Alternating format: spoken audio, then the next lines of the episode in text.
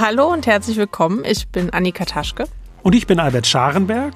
Dies ist die 18. Folge von Rosa Lux History, dem Geschichtspodcast der Rosa Luxemburg Stiftung. Wir beschäftigen uns diesmal mit einem für viele Menschen fast unbekannten Thema, nämlich mit afrodeutscher Geschichte. Einer Geschichte, die in Schulbüchern und im öffentlichen Diskurs überhaupt nicht vorkommt. Diese Auslassung ist gleich aus mehreren Gründen problematisch. Denn die Präsenz schwarzer Menschen in Deutschland reicht mindestens bis ins Hochmittelalter zurück. Es ist also eine bereits sehr lange Geschichte. Außerdem liegt die Anzahl schwarzer Menschen in der Bundesrepublik Schätzungen zufolge heute bei über einer Million Menschen. Es handelt sich also auch nicht länger um eine kleine Gruppe. In den letzten Jahrzehnten hat sich in der Tat einiges getan. Schwarze Menschen sind heute, anders als früher, durchaus sichtbar in der Gesellschaft. In Kunst und Kultur, Bildung und Wissenschaft, Medien und Sport. Seit der Bundestagswahl 2021 sitzen nunmehr drei schwarze Abgeordnete im Parlament, nämlich die beiden Sozialdemokraten Dr. Karamba Diaby und Armand Zorn sowie die Grüne Awet Tesfayesus. Die gestiegene Sichtbarkeit bedeutet jedoch keineswegs, dass schwarze Menschen heute in Deutschland allgemein als gleichwertig betrachtet und akzeptiert werden. Der sogenannte Afrozensus 2020, für den mehrere tausend in Deutschland lebende Schwarze befragt wurden, hat sehr deutlich gezeigt, dass Diskriminierungserfahrungen weiterhin Teil der schwarzen Lebensrealität sind.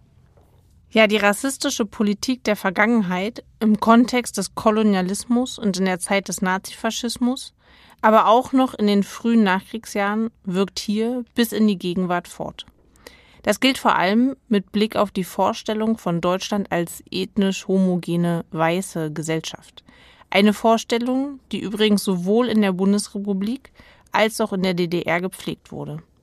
Darüber hinaus handelt es sich bei schwarzen Menschen in Deutschland um eine überaus diverse Gruppe.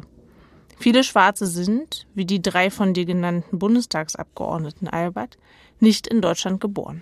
Ja, genau. Die historische Präsenz schwarzer Menschen in Deutschland geht zurück auf Sklaverei und Kolonialismus. Darüber haben wir in diesem Podcast bereits gesprochen. Heute aber soll es um die Präsenz und Beiträge afrikanischer und afrodeutscher Menschen und ihrer Geschichte in diesem Land gehen. Allerdings. Und dazu haben wir auch diesmal wieder drei interessante Gäste eingeladen, mit denen wir über diese Geschichte sprechen wollen. Nämlich die Historikerin Katharina Uguntoye, die Literaturwissenschaftlerin Dr. Marion Kraft und die Soziologin Katharina Wader. Jetzt richten wir aber erstmal unseren Blick zurück auf die durch Quellen verbriefte afrodeutsche Geschichte. Bereits seit dem 12. Jahrhundert gibt es Gemälde, auf denen in Deutschland lebende Afrikaner abgebildet sind. Am berühmtesten ist die Zeichnung eines Äthiopiers, die Albrecht Dürer im Jahr 1508 anfertigte. Zu dieser Zeit lebten schwarze Menschen im Heiligen Römischen Reich, die aus Afrika nach Europa verschleppt worden waren. Oftmals, um zu beweisen, dass man tatsächlich in Afrika gewesen war. Wie viele dies waren, ist unklar. Es dürften aber deutlich weniger gewesen sein als in jenen Ländern, die bereits über Kolonien verfügten, wie etwa Portugal. Auf dem Gebiet des späteren Deutschlands dienten Menschen afrikanischer Herkunft an den Höfen, vor allem als Musiker und Diener. Es gab aber auch schwarze Priester und Nonnen. In der Kirche, wie auch in der Literatur, finden sich abwertende Bilder schwarzer Menschen. Eine biologistische Rassenideologie gab es indes noch nicht. Die wichtigste zeitgenössische Unterscheidung blieb jene zwischen den Gläubigen, sprich den Christen, und den sogenannten Ungläubigen. Es gab sogar schwarze Heilige. Wie verbreitet rassistische Abwertung damals war, lässt sich daher schwer beurteilen. Ja, die Religion überformte auch das Bild schwarzer Menschen. Die älteste Bezeichnung schwarzer Menschen im Deutschen ist der Begriff Moor, der im Mittelalter vor allem die nordafrikanischen Mauren bezeichnete, die nach ihrer Islamisierung seit dem 8. Jahrhundert auch die iberische Halbinsel beherrschten. Später, im Zuge von Sklavenhandel und Kolonialismus, wird dann das vom lateinischen Wort für schwarz abgeleitete sogenannte N-Wort vorherrschend, das stark abwertend gemeint war und ist. Eine interessante Quelle bietet hier die historische Hilfswissenschaft der Heraldik, die Wappenkunde. Denn erstaunlicherweise finden sich in den familiären und institutionellen Wappen des Spätmittelalters auch schwarze Figuren. Im ausgehenden Mittelalter und der frühen Neuzeit werden diese dann zu einem geläufigen heraldischen Merkmal. Dem Zwickauer Stadtwappen etwa wird um 1560 der heilige Mauritius hinzugefügt, der in der römischen Kaiserzeit eine Legion in Ägypten kommandiert haben soll und deshalb als schwarzer Soldat mit einem Streitkolben dargestellt ist. Derartige Abbildungen werden zu dieser Zeit allerdings seltener. Schwarze Menschen werden im Kontext der Konflikte mit der muslimischen Welt und des wachsenden Sklavenhandels vermehrt negativ dargestellt, obgleich alte Traditionen andauern. Ja, Annika, in der frühen Neuzeit wird es an deutschen Höfen zur Mode, als exotisch geltende schwarze oder türkische Diener zu haben. Sie galten als Prestigesymbol. Sie wurden in der Regel versklavt und unter den Höfen auch weitergereicht. Während sie dort zumeist untere Positionen besetzten, stiegen Einzelne in gehobene Positionen auf. So ist etwa bekannt, dass der sogenannte große Kurfürst Friedrich Wilhelm von Brandenburg eine Musikgruppe hatte, zu der auch Westafrikaner gehörten. Es war indes eben dieser Kurfürst, der in Westafrika preußische Stützpunkte errichten ließ, um am lukrativen Sklavenhandel zu partizipieren. Dieses Unterfangen scheiterte allerdings nach wenigen Jahrzehnten, in erster Linie an der fehlenden maritimen Macht. Der berühmteste Afrikaner Deutschlands war der um 1700 im heutigen Ghana geborene Anton Wilhelm Amo. Er kam als vermutlich versklavtes Kind über Amsterdam ins Haus der Herzöge von Braunschweig-Wolfenbüttel, wo er eine gute Bildung genoss. Als erster Afrikaner überhaupt studierte Amo Philosophie an einer deutschen Hochschule. 1729 verteidigte er an der Universität Halle seine Diplomarbeit mit dem Titel Inauguraldissertation über die Rechtsstellung der Mohren in Europa, in der er argumentierte, dass Afrikaner die gleichen Rechte besessen wie Europäer, also auch nicht versklavt werden dürften. Ja, er scheint Zeit seines Lebens großen Wert auf seine afrikanischen Wurzeln gelegt zu haben. So unterschrieb er stets mit Anton Wilhelm Amo, ein Afrikaner. Nach Diplom und Promotion lehrte Amo Philosophie in Halle und Jena, wo er jedoch in Schwierigkeiten geriet, auch weil er offenbar die Philosophie der Aufklärung verteidigte. Amo entschloss sich schließlich zur Rückkehr nach Afrika, wo er einige Jahre später verstarb. Amo war durch seine Bildung sicher ein besonderer Fall. Aber es gab durchaus auch andere Afrikaner, die sich eine besondere Stellung erkämpften. Dem Afro-Österreicher Angelo Soliman etwa gelang im Wien der zweiten Hälfte des 18. Jahrhunderts ein ähnlicher Aufstieg. Er wurde Soldat und Kammerherr und gehörte als Freimaurer zur selben Loge wie Joseph Haydn und Wolfgang Amadeus Mozart. Nach seinem Tod aber wurde sein Körper, gegen den Willen seiner Tochter, ausgestopft und zur Schau gestellt. Eine schreckliche Entmenschlichung. Ja, der antischwarze Rassismus nimmt in Europa zu dieser Zeit massiv zu. Im 19. Jahrhundert wird der Rassismus dann gar theoretisiert. Interessant ist, dass hierbei der französische Graf de Gobineau eine Schlüsselrolle spielt. Er versucht, den Adel und seine Privilegien gegen die Aufklärung zu rechtfertigen, indem er auf das Abstammungsprinzip rekurriert und eine Rassentheorie aufstellt, die gesellschaftliche Unterschiede biologisiert. Mit dem Aufkommen des angeblich wissenschaftlichen Rassismus werden schwarze Menschen systematisch auf einen gesellschaftlich unterlegenen Status festgelegt, dem sie nicht mehr entrinnen können. Der Hintergrund hierfür ist der sich immer weiter ausdehnende Kolonialismus, der einer Legitimationsideologie bedarf. Genau, der Rassismus wird in Europa die ideologische Begleitmusik des Kolonialismus. Gleichzeitig kommen infolge des Kolonialismus verstärkt AfrikanerInnen nach Europa und ab den 1880er Jahren dann auch nach Deutschland. Ihre Gesamtzahl bleibt aber vergleichsweise gering.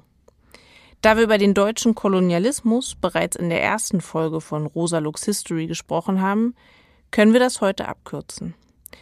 Nachdem das Deutsche Reich im Ersten Weltkrieg seine Kolonien verliert, kommen faktisch kaum noch Afrikanerinnen ins Land. Doch damit verschwindet der antischwarze Rassismus keineswegs. Im Gegenteil. Nach dem Friedensvertrag von Versailles gedeiht ein rassistischer Kolonialrevanchismus, der der völkischen Bewegung in die Hände spielt. Hinzu kommt deren rassistische Kampagne gegen die Besetzung des Rheinlands durch vor allem französische Truppen, der sich, mit Ausnahme der linken USPD, alle politischen Akteure anschließen. Denn zu den französischen Truppen gehören auch schwarze Soldaten, über deren angebliches Verhalten Gruselgeschichten in Umlauf gesetzt werden. Vor allem die Lüge einer massenhaften Vergewaltigung deutscher Frauen durch schwarze Soldaten. Schwarze Kinder werden in der Weimarer Republik in diesem Sinne als Rheinlandbastarde denunziert. Ja, Albert, der Rassismus in der Weimarer Republik ist auch so ein Thema, das noch zu wenig aufgearbeitet worden ist. Da wir heute über afrodeutsche Geschichte reden, wollen wir uns aber auf die afrodeutschen Akteurinnen konzentrieren. Ein spannender, aber kaum bekannter Akteur der Weimarer Republik etwa war Josef Ekwe der die schwarze Selbstorganisation LZVN gründete, der KPD beitrat und sich für den Antikolonialismus der Kommentaren engagierte. Wir sprachen über ihn in der 15. Folge. Ein anderer interessanter Akteur war Martin Dibobe. Er kam 1896 aus Kamerun nach Berlin, wo er im Rahmen einer Kolonialausstellung im Treptower Park für eine Völkerschau angeworben wurde. Über 100 Kinder, Frauen und Männer aus Afrika und Ozeanien wurden dort zur Schau gestellt. Solche Völkerschauen genannten zooartigen Ausstellungen von Menschen aus dem globalen Süden gab es in Deutschland bis in die 1930er Jahre. Nach der Ausstellung blieb die Bobe in der Stadt, absolvierte eine Schlosserlehre und arbeitete für die Untergrund- und Hochbahn. Am U-Bahnhof Hallisches Tor ist ein Foto mit ihm zu sehen. 1919 forderte die Bobe gemeinsam mit 17 Mitstreitern in einem Schreiben an das Reichskolonialamt und die Nationalversammlung gleiche Rechte für die Menschen in und aus den Kolonien. Die Adressaten blieben eine Antwort auf die nach ihm benannte Die Bobe-Petition indes schuldig. Das ist jetzt ein guter Zeitpunkt für unser erstes Interview, in dem wir uns mit der Zeit der Weimarer Republik und des Nazifaschismus befassen wollen. Dazu begrüßen wir die Historikerin Katharina Ugontoye, mit der wir telefonisch verbunden sind.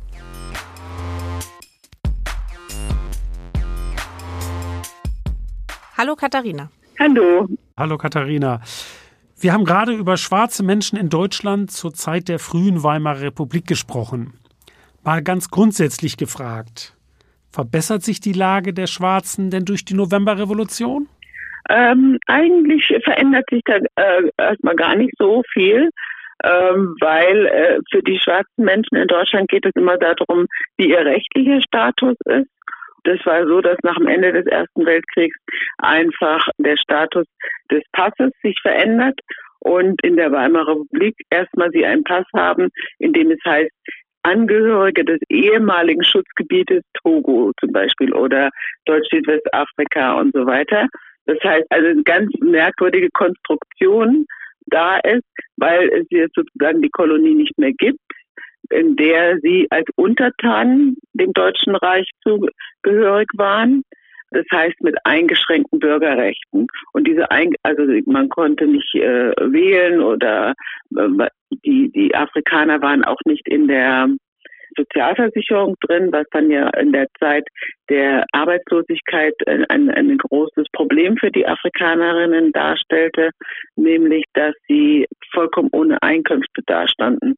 Und dann hat das Auswärtige Amt über die Konstruktion des Deutschen Afrika-Vereins eine große Anzahl, also etwas über 100 Menschen unterstützt und das kam, das Geld kam vom deutschen Parlament, aber wurde ausgegeben über einen privaten Verein. Also ganz merkwürdige äh, Konstruktion diese prekären, nicht einklagbaren Lebensverhältnissen geführt haben. Und ich denke, so der Alltagsrassismus, der äh, hat sich so erstmal nicht verändert. Also der war ja auch nicht so virulent, nur kam dann eben nach dem Ende des Ersten Weltkriegs ja die Schwarze Schmach-Kampagne dazu. Das heißt, nach der französischen Besetzung des Rheinlands auch die, die hier schon viel länger gelebt haben, sagten also, wir hatten dann plötzlich damit zu kämpfen, dass wir also äh, nicht akzeptiert wurden oder wie Ausländer angesehen wurden plötzlich. Das war für sie so eine Veränderung, die sie gespürt haben. Katharina, du bist gerade kurz darauf eingegangen, ähm, wie die soziale, aber auch vor allen Dingen die rechtliche Stellung schwarzer Menschen war. Hat sich das dann im Laufe der Zeit der Weimarer Republik verändert? Blieb es so oder ähm, ist das sozusagen alter kolonialer Status am Ende gewesen? Das blieb so. Also was, das war für mich schon sehr interessant bei der Recherche, dass sie kein Recht mehr hatten, in Deutschland zu sein, aber vom, vom deutschen Staat sozusagen ihr Aufenthalt hier nicht torpediert wurde. Also sie wurden nicht abgeschoben. Ich, ich habe nur einen Fall von einer Abschiebung gefunden äh, nach England, sondern sie haben eben, wie gesagt, ein Papier erhalten, in dem sie als Angehörigen eines ehemaligen Schutzgebietes kategorisiert wurden, was ja eigentlich gar nichts ist. Aber das war so eine Art Duldung, ja, dass sie hier schon auch arbeiten konnten und eben sich aufhalten konnten. Ändern tut sich das erst zum, zum Nationalsozialismus hin, wo dann alle Papiere weggenommen werden und durch Fremdenpässe ersetzt werden. Das heißt, auch Menschen, die voll eingebürgert waren mit einer vollen deutschen Staatsangehörigkeit, genauso wie die, die eben diese merkwürdigen Pässe hatten als ehemalige Schutzgebietsangehörige. Ja, du hast das jetzt schon ja, mehr als angedeutet, ne, dass der Nazifaschismus auch für schwarze Menschen in Deutschland einen ganz tiefen Einschnitt bedeutete, da sie in der Rassenideologie und Hierarchie der Nazis ganz weit unten einsortiert wurden. Wie haben Sie diese Zeit überlebt? Ja, die Zeitzeugen selber haben das so beschrieben, dass die Zeit des Nationalsozialismus einfach die schlimmste Zeit war und allen anderen Zeiten danach und davor, die ja sicher auch nicht so leicht waren, wurden dann als relativ einfach empfunden es war jetzt nicht so, dass sie sofort eingesperrt wurden oder so oder also ne, das kam mir dann nachher nachher dass doch auch einige ins KZ verschleppt wurden. Christina Michael, die hatte auch in einem Interview immer gesagt, das war meine größte Angst, in ein Konzentrationslager verschleppt zu werden. Und da hat sie lieber eine Raubtierdressur ähm, gelernt und sagte, also schlimmer als Raubtiere können nur die Menschen sein. Also die Angst vor diese, dieser Art von Verfolgung war schon sehr groß. Aber zum Beispiel die Kolonialfilme in der Nazizeit, die wurden gedreht und da gab es die Möglichkeit, als Statisten Geld zu verdienen. Dann haben sie in der Zeit eben ihre Pässe verloren. Das hieß, dass diese fremden Pässe dazu führten, dass man sich bei der Polizei melden musste. Die weißen Ehepartnerinnen, soweit die zusammengelebt haben und verheiratet waren, verloren auch ihre deutsche Staatsangehörigkeit. Also von der Familie Dieck weiß ich es halt, weil die uns das berichtet haben, dass die weiße deutsche Mutter ihren deutschen Pass auch verloren hat und erst nach dem Krieg kurz äh, nachdem sie gestorben war, ihre deutsche Staatsangehörigkeit zurückbekommen hatte, was natürlich also schon so eine Art Stigmatisierung war, also äh, dass es also bis Mitte der 50er Jahre gedauert hat, bis man ihr also ihre deutsche Staatsangehörigkeit zurückgegeben hat. Und dann gab es eben die Verfolgung, dass durch die Rassenideologie, Rassenpropaganda immer mehr Anfeindungen kamen gerade eben auch am Arbeitsplatz. Das war wohl ein großes Problem, ob ich jetzt Kellner, Kellnerin Oder die Erika Dieck hatte dann eine Lehre in einem Fotoladen als Fachverkäuferin und das wurde dann eben nicht geduldet. Dann kam immer irgendjemand rein, der eben mit dieser Rassenideologie äh, die sehr ernst genommen hat und dann gesagt hat, dass er nicht mit Schwarzen in einem Raum sein möchte oder so. Und dann führte das eben zu Entlassungen, zu, zu Konflikten am Arbeitsplatz. Aber auf der anderen Seite, die Doris Sieg, also die jüngere Schwester, hat in den 40er Jahren, als die meisten Männer ja im Krieg waren, dann die Frauen auch in die Industriebetriebe gekommen sind, also sozusagen Arbeitskräfte gesucht wurden, hatte sie tatsächlich eine Sekretärinnenstelle bekommen als junge Frau. Der Chef hatte nicht gleich erkannt, dass sie schwarz war, weil der Sommer war noch nicht so lange und sie war ganz hell. Und dann sagte sie, er hätte sich richtig erschrocken, als sie nach den Sommerferien kam und dann doch brauner war. Und äh, er hat sie aber nicht entlassen, sondern sie ist tatsächlich in diesem Betrieb über mehrere Jahre verblieben und keiner hat sie sozusagen angezeigt und ne, das geht immer nur, wenn sozusagen alle zusammenhalten und keiner denunziert. Und das war eben da auch der Fall, dass dieser Familienbetrieb sie äh, mitgetragen hat. Und das ist auch etwas, was der Theodor Michael dann auch gesagt hat, ohne die Unterstützung von zum Beispiel den weißen Frauen oder auch dem Umfeld hätten wir das gar nicht überleben können. Denn zum Beispiel gab es dann Lebensmittelmarken. Ne? Das heißt, äh, Essen wurde rationiert äh, in den 40er Jahren und äh, die schwarzen Menschen haben keine Lebensmittelmarkt bekommen. Das heißt, sie mussten dann als Familie möglicherweise von dem der, der weißen Ehefrau leben, die gesamte Familie. Das war ein großes Problem. Also sozusagen, wie sichere ich den Lebensunterhalt in dieser Zeit und wie kann ich ohne funktionierende Papiere äh, existieren? Als drittes, als drittes kam dann dazu, dass es die Verfolgung gab, einmal für die Rheinlandkinder, dass die äh, eben der Sterilisation anheimfielen in einer großen Zahl. Das, das traf auch meine Zeitzeugenfamilie, die dann gesagt hat, die haben in Danzig gelebt und dann hat man sie tatsächlich äh, weggeholt mit der Polizei, um sie zu sterilisieren. Und dann hat sie sehr geweint und war sehr verzweifelt. Und da hat der Polizeimensch sie mit einer offenen Tür sitzen lassen. Sie hat es gleich verstanden, dass er ihr die Möglichkeit gibt, äh, wegzulaufen. Das hat sie dann auch getan, weil er kannte ihren Vater einfach, also der Mandenga Diek, war in Danzig einfach eine, eine Lokalgröße. Also beim Kaiserreich hat er sich schon angesiedelt und man kannte ihn, der war da bei der Freiwilligen Feuerwehr und in Vereinen. Und das heißt, seine Töchter waren dann eben auch bekannt und man hat äh, sie eben entkommen lassen. Und sie war sehr glücklich darüber, dass sie dann nach dem Krieg auch noch zwei Kinder bekommen konnte. Und also das traf natürlich die, diejenigen, die sterilisiert wurden, schon auch sehr hart, wenn sie dann eben nach dem Krieg keine Kinder mehr kein, äh, haben konnten. Ja, ja, es ist äh, sehr spannend, auch weil man, äh, finde ich, an dem Beispiel sehr schön erkennen kann, wie viel denn eben letztlich auch von Einzelnen abhängt. Ja, ja. Ob sie sich so oder so verhalten und eben auch die Spielräume, finde ich, in dem Beispiel nochmal sehr schön deutlich werden für unsere Hörerinnen und Hörer. Das war ganz toll, Katharina. Vielen Dank. Alles klar, danke. Tschüss. Tschüss. Tschüss. Wer sich genauer mit der Geschichte der Afrodeutschen in dieser Zeit beschäftigen möchte, dem sei neben Katharinas Arbeit Hans-Jürgen Wasserquois Buch über seine Kindheit in Nazi-Deutschland empfohlen. Jetzt aber zur Nachkriegszeit. Denn das Ende der Nazi-Herrschaft bedeutete noch nicht den Beginn der Emanzipation und Gleichberechtigung der Afrodeutschen. Sie erhielten, wie übrigens auch asiatische Deutsche und Sinti, keine Anerkennung und Entschädigungsleistungen als rassisch Verfolgte. Ja, Albert. Und mehr noch, sie passten weiterhin nicht ins nationale Selbstbild. Denn auch im Nach-Nazi-Deutschland herrschte immer noch die Vorstellung ethnischer Homogenität.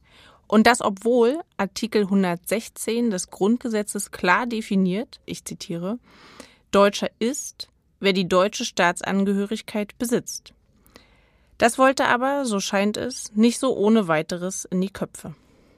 In der Zeit der alliierten Besatzung erlebte die Bundesrepublik dann eine Art Ruhrbesetzung reloaded.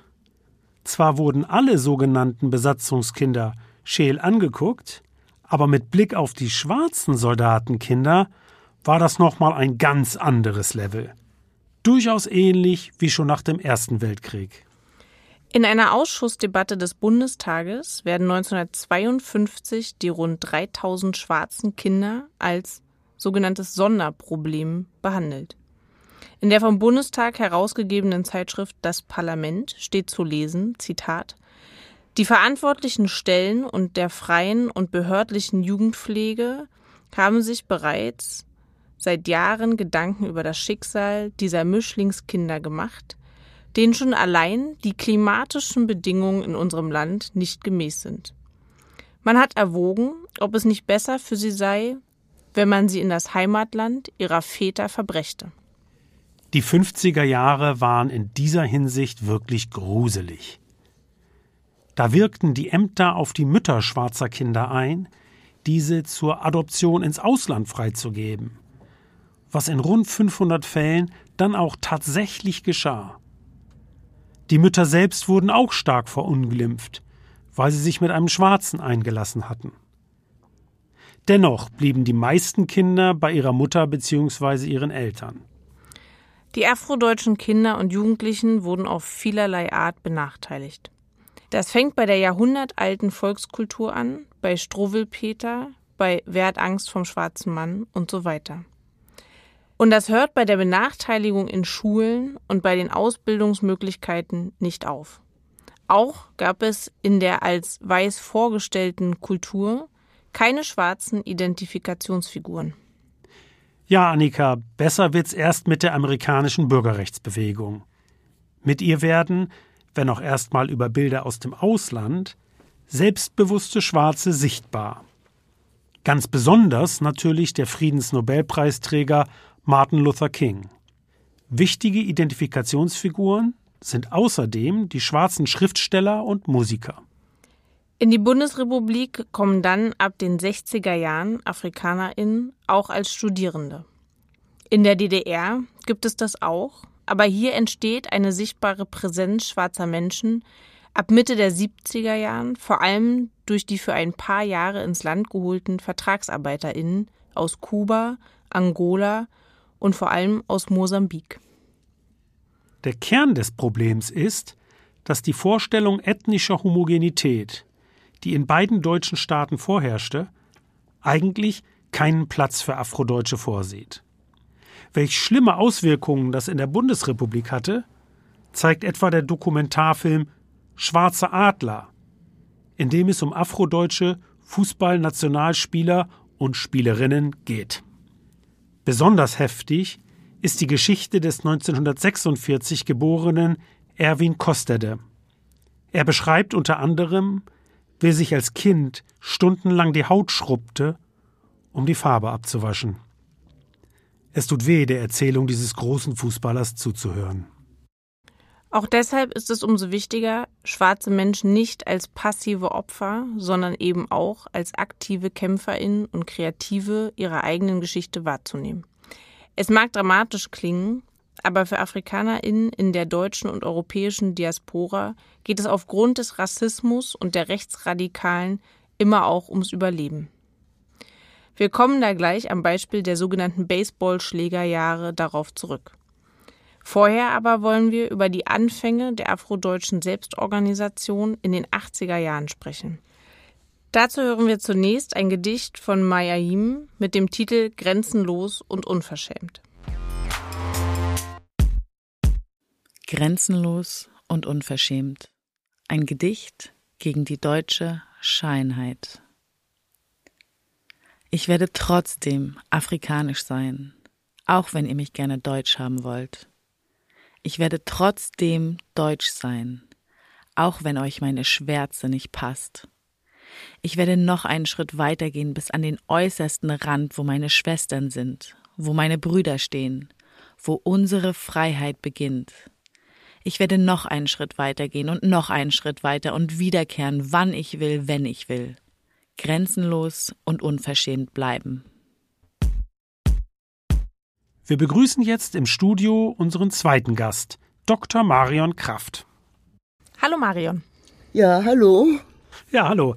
Marion, wichtig für die Anfänge der afrodeutschen Selbstorganisation in der Bundesrepublik war die afrokaribisch-amerikanische Schriftstellerin Audre Lorde, die Anfang der 80er Jahre über eine Gastprofessur nach Berlin kam.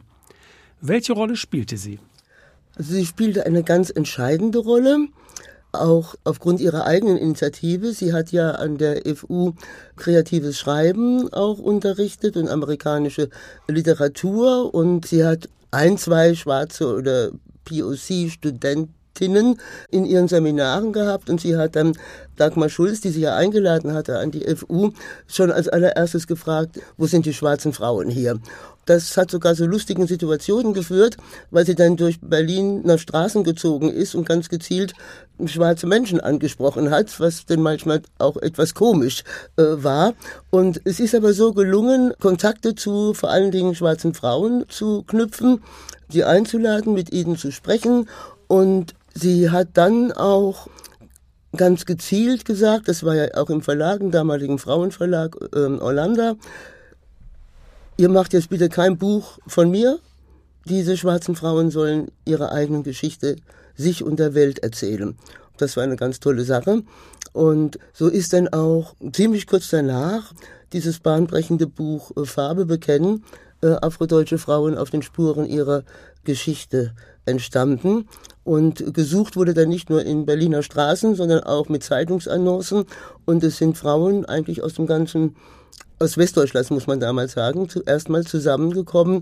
Und wichtig war, dass Mai Ayim, die afrodeutsche Poetin und Aktivistin, den ersten Teil des Buches geschrieben hat. Das war ihre äh, Diplomarbeit über die Geschichte schwarzer Menschen in Deutschland. Das war also zum ersten Mal, dass überhaupt ja die Präsenz schwarzer Menschen in, in Deutschland in die Öffentlichkeit getragen wurde. Und das war eben eine Initiative von Audre Lorde. Du hast gerade gesagt, dass das gut angekommen ist. Wie waren denn die Reaktionen auf das Buch? Ja, aus meiner Sicht hätten sie natürlich wesentlich äh, größer sein können. Aber es ist bis heute eigentlich so ein Klassiker der schwarzen Bewegung in Deutschland geblieben und es gibt kaum eine Publikation, äh, sei es jetzt politisch oder wissenschaftlich oder literarisch, die sich nicht darauf bezieht. Und es ist natürlich so, dass damals in den 80er, 90er Jahren das für den Mainstream, also für die Mehrheitsgesellschaft, zunächst mal kein sehr großes äh, Thema gewesen ist. Aber es hat sich inzwischen geändert, würde ich sagen. Was ja weniger vielleicht Leute wissen, im Zuge dieser Organisierung und Selbstbewusstwerdung ist ja auch dieser Begriff Afrodeutsch entstanden, der in dem Buch auch eine relativ prominente Rolle spielt. Wieso war diese Selbstbezeichnung damals denn so wichtig? Ja, es gab ja keine positiven Bezeichnungen für äh, schwarze Menschen in Deutschland. Es gab ja nur negative Bezeichnungen bis hin zu Schimpfwörtern, die ich jetzt gar nicht hier wiederholen äh, möchte. Und das war auch eine Initiative Audre Lorde, die gesagt hat, ihr müsst euch selbst definieren und selbst benennen. Und es wurde auch lange darüber diskutiert. Afrodeutsch ist ja nur eine Bezeichnung. Das war eine Anlehnung an African American eben. Das ging auch von Audre Lorde aus die erste positive Bezeichnung eben, aber es haben sich auch weiterhin dann und auch heute noch so einige auch als schwarz einfach bezeichnet, also so wie black im Englischen oder auch als schwarze Deutsche. Darüber gab es dann sogar Auseinandersetzungen, weil es ja auch schwarze Migrantinnen in Deutschland gibt. Und da hatte sich ja dann auch die ISD, die da entstanden ist, die Initiative Schwarzer Menschen in Deutschland, dann umbenannt äh, von ähm, nicht nur ähm, Initiative Schwarzer Deutscher, wie es ursprünglich hieß, sondern Initiative Schwarzer Menschen in Deutschland. Das war also dann wesentlich inklusiver auch. Klar, die Frage der Staatsbürgerschaft spielt dann schon noch eine wichtige Rolle in den Auseinandersetzungen. Genau. Aber um gleich vielleicht bei der ISD zu bleiben, welche Rolle spielten denn die Organisation selbst für die Selbstorganisierung in dem Pro also in der Bundesrepublik dann später? Ja, die ISD hat sich ja fast zeitgleich mit dem Erscheinen von Farbe bekennen gegründet in verschiedenen Städten. Also in Berlin war ein Zentrum und dann im Rhein-Main-Gebiet war das nächste Schwerpunktzentrum. Später gab es dann auch Gruppen in Köln zum Beispiel oder in Aachen, in Freiburg, Stuttgart hat sich dann entwickelt und so weiter. Aber Berlin war auch schon so ein Ausgangspunkt und das war nahezu zeitgleich und ebenso hat sich ja auch zu der Zeit, auch fast zeitgleich, ADEFRA gegründet, Afrodeutsche Frauen, Beide Organisationen gibt es ja äh, heute noch. Die haben schon, äh, ich denke, eine entscheidende, äh, wichtige Rolle gespielt, um überhaupt die Präsenz schwarzer Menschen in Deutschland weiter bekannt zu machen. Die ISD hat zum Beispiel auch international äh, Jugendaustauschprogramme mit den USA organisiert. Sie haben dort Hans-Jürgen Massaquoi, der im Faschismus ja noch äh, überlebt hat, in Hamburg getroffen. Sie haben Jesse Jackson, den Bürgerrechtler, getroffen und äh, waren da also sehr aktiv. Sie haben diese Ausstellung gemacht, Home Story Deutschland. Eine Wanderausstellung, nicht nur in Deutschland und anderen europäischen Ländern gezeigt worden, sondern auch in den USA und Adefra oder Frauen von Adefra, da war ich selbst sehr aktiv drin. Die haben dann 1991 auch wieder auf Anregung von äh, Audre Lorde eine internationale Tagung schwarzer Frauen organisiert. Und das hat eine riesige Resonanz gefunden. Das war das erste Mal im deutschen Boden. Die fand drei Wochen lang. Das war dieses internationale Sommerseminar schwarzer Frauen. Die Taz hatte damals auch darüber berichtet. Die fand drei Wochen lang in ähm, Frankfurt am Main, in Bielefeld und in Berlin statt und nahmen über 100 schwarze Frauen aus, ja, praktisch aus allen Ländern der Welt teil. Also nicht nur schwarze, auch POC-Frauen aus Indien, zum Beispiel aus Australien und Neuseeland.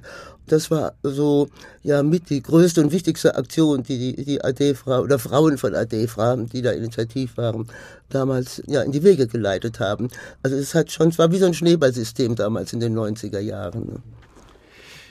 Man merkt auch an dem, was du berichtest, wie wichtig das gewesen ist, diese Organisation überhaupt zu haben und damit zu einer gemeinsamen Stimme zu kommen. Denn vorher war ja doch eher das Charakteristische, dass die schwarzen Menschen eher vereinzelt für sich äh, gekämpft haben, sage ich mhm. mal. Mhm. Und durch diese von Audre Lorde angestoßene Gemeinschaftlichkeit, diesen Austausch über die eigenen Erfahrungen, hat sich dann eben eine Community gebildet, wodurch man tatsächlich diese sozialen Kämpfe auch als soziale Kämpfe und nicht individuelle führen konnte, mhm. oder? Das, das ist sicher richtig, weil es gab natürlich schwarze Aktivistinnen äh, in Deutschland auch vorher auf verschiedenen Bereichen, im Wissenschaftsbetrieb oder auch Liedermacherinnen wie Fasja Jansen zum Beispiel. Also da gab es schon immer Bewegung, aber nicht in diesem organisierten Maß. Und es hat sich ja auch ständig weiterentwickelt. Das Bundestreffen der ISD findet immer noch statt, jährlich. Und es gibt auch ähm, weiterhin verschiedene Publikationen und ich denke, es wurde ein Grundstein äh, gelegt damals für die Entwicklung, die wir heute sehen, auch dass es ja eine Fülle von schwarzer äh, Literatur gibt, inzwischen in allen Bereichen, also Belletristik, Autobiografien, wissenschaftliche Untersuchungen und da hat Farbe bekennen wirklich und diese Gründungsphase der Organisationen in den späten 80er Jahren wirklich einen, ja, einen entscheidenden Anstoß gegeben. Und natürlich, wie du am Anfang sagtest, die Initiative Audre Lords. Meine persönliche Meinung ist, das war sehr wichtig. Ich war ja auch mit Audre Lorde persönlich eng befreundet. Aber ich denke dennoch, historisch gesehen, dass die Zeit reif dafür war. Audre Lorde hat wesentliche Impulse gegeben, aber es zeigt sich ja auch heute, dass es so Initiativen von allen Seiten gibt. Es gibt ja heute nicht nur die ISD oder äh, ADFRA ist sowieso jetzt nochmal, hat sich anders entwickelt. Es gibt ja unzählige schwarze, ganz verschiedene Organisationen heutzutage in Deutschland. Ja, das stimmt. Damit sind wir wieder bei dem Schneeballsystem, von dem du vorhin sprachst. Insofern ist es doch ganz erstaunlich, wie sich das in wenigen Jahrzehnten entwickelt hat und ja, nicht nur das Leben für die Community, sondern auch angefangen hat, die Gesellschaft zu verändern. Tolle Geschichte, tolle Sache. Vielen Dank dafür. Ganz, ganz wichtig. Danke. Gerne. Das Besondere an dieser Selbstorganisierung bestand darin, dass sie Verbindungen zwischen Schwarzen in Deutschland herstellte und eine Community von Menschen schuf, die zuvor vereinzelt waren. Man darf ja nicht vergessen, dass die Zahl schwarzer Menschen in Deutschland damals noch weit geringer war als heute. Es gab auch eine eigene Zeitschrift mit dem Titel Afro-Look. Eine weitere in diesem Kontext wichtige Funktion war die Beschäftigung mit der eigenen Geschichte. Als Afrodeutsche ebenso wie allgemeiner als Afrikaner in der Diaspora. Seit Anfang der 90er Jahre richtete die ISD deshalb im Rahmen des aus den USA übernommenen Black History Month in Berlin zahlreiche Veranstaltungen aus. Später organisierten dann auch andere Ortsgruppen der ISD solche Veranstaltungen. Ja, aber wir wollen jetzt noch mal einen Schritt zurück bzw. zur Seite gehen und über die Nachwendezeit in Ostdeutschland sprechen. Dazu hören wir zunächst ein Gedicht zum Thema, diesmal von Audre Lorde. Ostberlin, Dezember 1989. Es fühlt sich gefährlich an, jetzt schwarz zu sein in Berlin. Traurige Selbstmorde, die nie berichtet wurden. Neukölln, Kreuzberg, der Neon zu. Eine neue Besatzung. Unter den Linden, neben Pariser Akzenten, New Yorker Hast. Viele zerrissene Visionen überschneiden sich. Schon gefriert mein Blut. Auf Ostberlins Straßen falscher Hass, explodierende Aufrechnungen, die auf Beton schlagen afrodeutsche Frau zu Tode getrampelt von Skinheads am Alexanderplatz. Zweijährige Mädchen halb verbrannt auf ihren Pritschen. Wer zahlt den Preis für ihre zerstörten Illusionen? In Händen gehalten flackern Kerzen in Berlins spärlichem Novemberlicht, treffen die Mauer mit 30 Meilen pro Stunde vor allem die Vision, trifft noch immer auf eine Mauer. Und auf der anderen Seite ein krasser Abgrund, wo Träume von Lorbeer liegen, Hohlheit mit Triumph gepaart, nur unterschieden von der Niederlage in der Bewältigung von Problemen.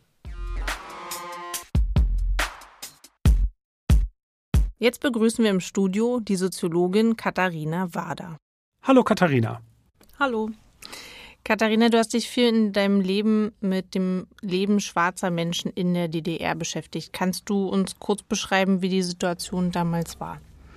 Mm, das kann man natürlich nicht verallgemeinern für alle Menschen, aber ich glaube, was man prägnant sagen kann, ist, dass es eine gewisse Unsichtbarkeit gegenüber schwarzen Erfahrungen und schwarzen tatsächlichen Leben gab. Also einerseits hat sich ja die DDR als antirassistischer Staat verstanden, antikoloniale Kämpfe unterstützt, antirassistische, antifaschistische Kämpfe unterstützt und auch Migrantinnen, ähm, schwarze Migrantinnen, zum Beispiel schwarze Bürgerrechterinnen aus den USA, ähm, in so eine Art Vorzeigeposition gebracht. Also ich sage nur die Solidaritätskampagne für Angela Davis zu ihrer Freilassung war omnipräsent in der DDR. Alle Kinder in den Schulen haben da Karten gemalt und zu Angela Davis geschickt und dann war sie auch mehrmals in der DDR.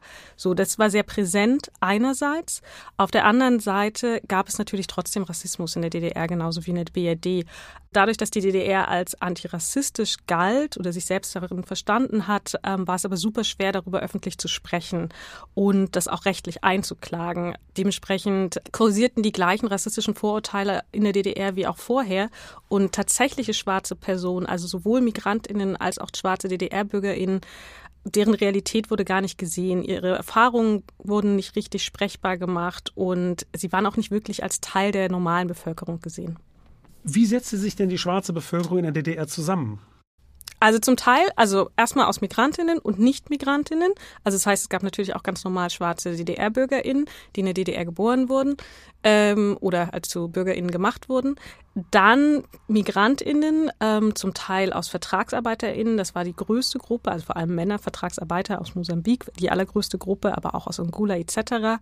Ähm, internationale Studierende aber auch ähm, politische Immigrantinnen. Also das war ein Wort der DDR, was ähm, politisches Asylsuchende quasi heißt, aber einen ganz anderen Status hatte als heute. Also zum Beispiel mein Vater kam aus Südafrika, hat über den ANC als politischer Immigrant in die DDR und das waren die sogenannten Vorzeigemigranten, also die man sehr ins Bild der Öffentlichkeit gerückt hat als politische KämpferInnen. Aber es gab natürlich auch kleinere Gruppen, also KünstlerInnen, DiplomatInnen, Intellektuelle etc. Mit der Wende in der DDR und der deutschen Vereinigung nahm dann die rassistische Gewalt gegen schwarze Menschen in Ostdeutschland massiv zu. Wie erinnerst du die sogenannten Baseballschlägerjahre der 90er Jahre? Was war da los? Also jenseits meiner eigenen Erinnerung, die da aber auch mit einhergeht, kann man ja erstmal sagen, dass es eine Zeit war, die von Chaos geprägt war, von Gewalt, von Umbrüchen, von Turbulenzen.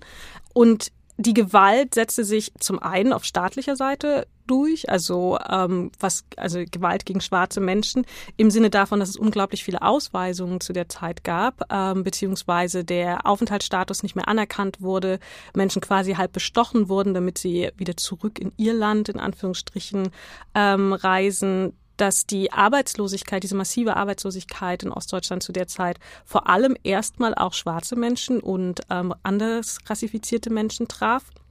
Aber jenseits dessen gab es auch eine enorme Gewalt in der Bevölkerung. Also Angriffe durch Neonazis einerseits, also Pogrome wie dann in Rostock-Lichtenhagen etc. kennt man oder so Hetzjagden, aber auch innerhalb der sogenannten Normalbevölkerung, also sei es durch Beschimpfungen, Anfeindungen, Beifallklatschen bei, bei tätlichen Übergriffen, aber auch selber tätliche Übergriffe. Und Teil der Gewalt ist aber auch, dass die Polizei und die Sicherheitsbehörden gar nicht eingegriffen haben, beziehungsweise aktiv bei Situationen dabei waren oder es toleriert haben und daneben standen riesige Spießruten laufen natürlich. Viele Situationen kennt man ja auch aus dem Fußball. Das sind, glaube ich, so die Bilder, die auch viel verhaftet wurden mit rassistischen Äußerungen aus ja, dem auf jeden Fall. Aber ich meine auch wirklich auf der Straße langgehen und beschimpft und bespuckt ja. werden in der Öffentlichkeit und dass das Teil deines Alltags ist, auch für Kinder und so. Das meine ich auch mit Normalbevölkerung, mit tätlichen Angriffen und Beschimpfungen. Ich habe noch eine Frage. Seit der Zeit ähm, des geteilten Deutschlands hat sich ja zumindest einiges im Punkt Rassismus verbessert, vieles aber auch nicht. Äh, was sind aus deiner Sicht denn die Felder, auf die sich antirassistische Aktive heute konzentrieren sollten? Das ist so ein bisschen schwer zu sagen. Also ganz einfach, weil Rassismus ist ja erstmal ein System, ein gesellschaftliches, was so alle Lebensbereiche durchzieht. Und an den Finger auf einzulegen und zu sagen, so hier muss mehr gemacht werden als woanders, würde mir so ein bisschen schwer fallen, weil es einfach überall nach wie vor ist.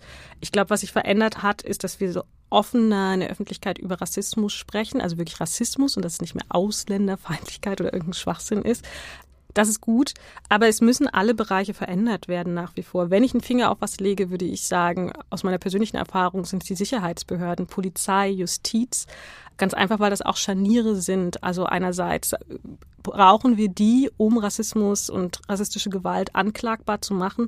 Andererseits wird dort auch sehr viel Rassismus verübt und TäterInnen zum Teil gestärkt, ähm, dadurch, dass es eben, dass sie nicht äh, verhaftet werden oder eben nicht angemessene Strafen bekommen. Aber jenseits von speziellen Feldern, und das klingt vielleicht basic, aber das ist, glaube ich, da hängt es, ähm, ist es wirklich ein Mindset. Also wir müssen uns aktiv mit Rassismus auseinandersetzen, aktiv darüber sprechen und mit uns selbst ins Gericht gehen. Also meiner Erfahrung nach scheitert es am meisten am wirklich Anerkennen des eigenen Rassismus und wirklich mal so in die Tiefe gehen und mit sich, seiner Umgebung, mit seinen Freunden, seiner Familie ins Gericht gehen, Sachen aufarbeiten, die passiert sind und auch schauen, wo stehen wir jetzt. Man darf nicht vergessen, Rassismus ist am Ende des Tages auch ein sehr profitables Ding. Also da, wo Menschen schlechter einen Job bekommen, eben nicht die Wohnung bekommen, kriegen andere eben dann den Job oder die Wohnung, einfach weil sie weiß sind. Und da muss man auf Privilegien verzichten als Mehrheitsgesellschaft. Und das muss man erstmal auch wollen. Ja, einerseits muss man das überhaupt erst erkennen und eingestehen, aber was ich auch immer so dramatisch finde, man muss an den bestimmten Punkten auch aktiv was sagen. Da ist, glaube ich, noch eine sehr große Schwelle da für viele Leute, wenn sie das sehen und die meisten neigen dazu, sich dann wegzuducken und nichts zu sagen, weil die Reaktionen, das kann man ja auch zum Beispiel auf den sozialen Medien wunderbar äh, studieren. Die Reaktionen sind sofort ganz hart, wenn man sowas behauptet. Wie kannst du sowas sagen? Und äh, die Abwehrreaktion, meine ich. Ne? Ja, ja, total. Das kenne ich aus meiner eigenen äh, Erfahrung nur zuhauf. Ja, auf jeden Fall, man muss was sagen. Aber ich glaube, es ist auch, also total stimme ich voll dazu, auch einschreiten, wenn ich Übergriffe auf der Straße sehe. Das kann auch verbale Übergriffe sein. Unbedingt. Ich glaube aber, bei anderen sieht man es schnell und sagt dann, okay, ja, hier, das ist rassistisch. Bei sich selber da fängt halt die Abwehr an. So. Und ich glaube, wenn wir uns alle mal mehr eingestehen, was hier eigentlich wirklich los ist, auch mit uns selber und wie wir da drin hängen, dann stiftet das ein ganz anderes Klima, in dem man sprechen und agieren kann. Ja, tolles Schlusswort. Das wollen wir jetzt mal alle beherzigen. Definitiv. Und ich glaube, äh, jede und jeder, der das hört, äh, wird das auch im Kopf mitnehmen. Davon bin ich überzeugt. Dankeschön, Katharina. Ja, vielen Dank. Danke. Die 90er Jahre waren schon sehr heftig, was die Nazi-Gewalt angeht. Ja, überhaupt die Präsenz von Nazis an bestimmten Orten. An den Bahnhöfen im Osten beispielsweise, das war kein Spaß. Für Linke und solche, die aussahen wie Linke, konnte das richtig gefährlich werden, mitunter gar lebensgefährlich. Und für schwarze Menschen war es natürlich am schlimmsten. Ja, überhaupt die ganze Nazi-Präsenz. Nicht nur, aber gerade im Osten der Republik. Damit habe ich als, wenn man so will, Antifa-Beauftragte der Rosa-Luxemburg-Stiftung ja immer wieder zu tun. Und überhaupt, in den letzten Jahren hat sich zwar einiges zum Besseren gewandelt, aber der Rassismus ist alles andere als überwunden. Gerade im Kontext der Migration hat sich das ja nochmal bestätigt. Das stimmt leider, Albert. Wir hatten es eingangs ja bereits angedeutet. Für die Präsenz schwarzer Menschen in Deutschland ist die Frage der Staatsbürgerschaft alles andere als unwichtig. Es gibt heutzutage viele Afrodeutsche, also schwarze Menschen mit deutscher Staatsbürgerschaft, aber es gibt eben auch viele Schwarze in Deutschland, die erst in den letzten Jahren und Jahrzehnten ins Land gekommen sind und oftmals um ihre Aufenthaltstitel kämpfen müssen, damit sie nicht abgeschoben werden. Ein anderes Thema ist weiterhin die Unterrepräsentanz schwarzer Menschen in vielen Positionen der Gesellschaft. Es gilt immer noch die Faustregel. Je privilegierter ein Job, eine Position, desto stärker die Unterrepräsentanz. Hier geht es ganz direkt um die soziale Stellung. Hinzu kommt der institutionelle bzw. strukturelle Rassismus, zu dem beispielsweise das sogenannte Racial Profiling gehört, also der Umstand, dass bei Polizeikontrollen immer zuallererst und vor allem schwarze Menschen überprüft werden. Ja, rassistische Diskriminierung ist auf vielen Ebenen der Gesellschaft immer noch überaus sichtbar. Der Kampf geht weiter, Albert. Was jetzt aber nicht mehr weitergeht, ist dieser Podcast, denn wir sind am Ende der Folge angelangt. Da haben wir mal wieder einen großen Bogen geschlagen heute. Vom Hochmittelalter bis in die Gegenwart. Eine ganz schön weite Reise. Allerdings. Fürs Weiterlesen und Weitersehen zum Thema stellen wir euch auch diesmal wieder ein paar spannende Links auf die Webseite rosalux.de slash rosalux-history. Das machen wir. Jetzt sagen wir aber Tschüss. Ciao, ciao.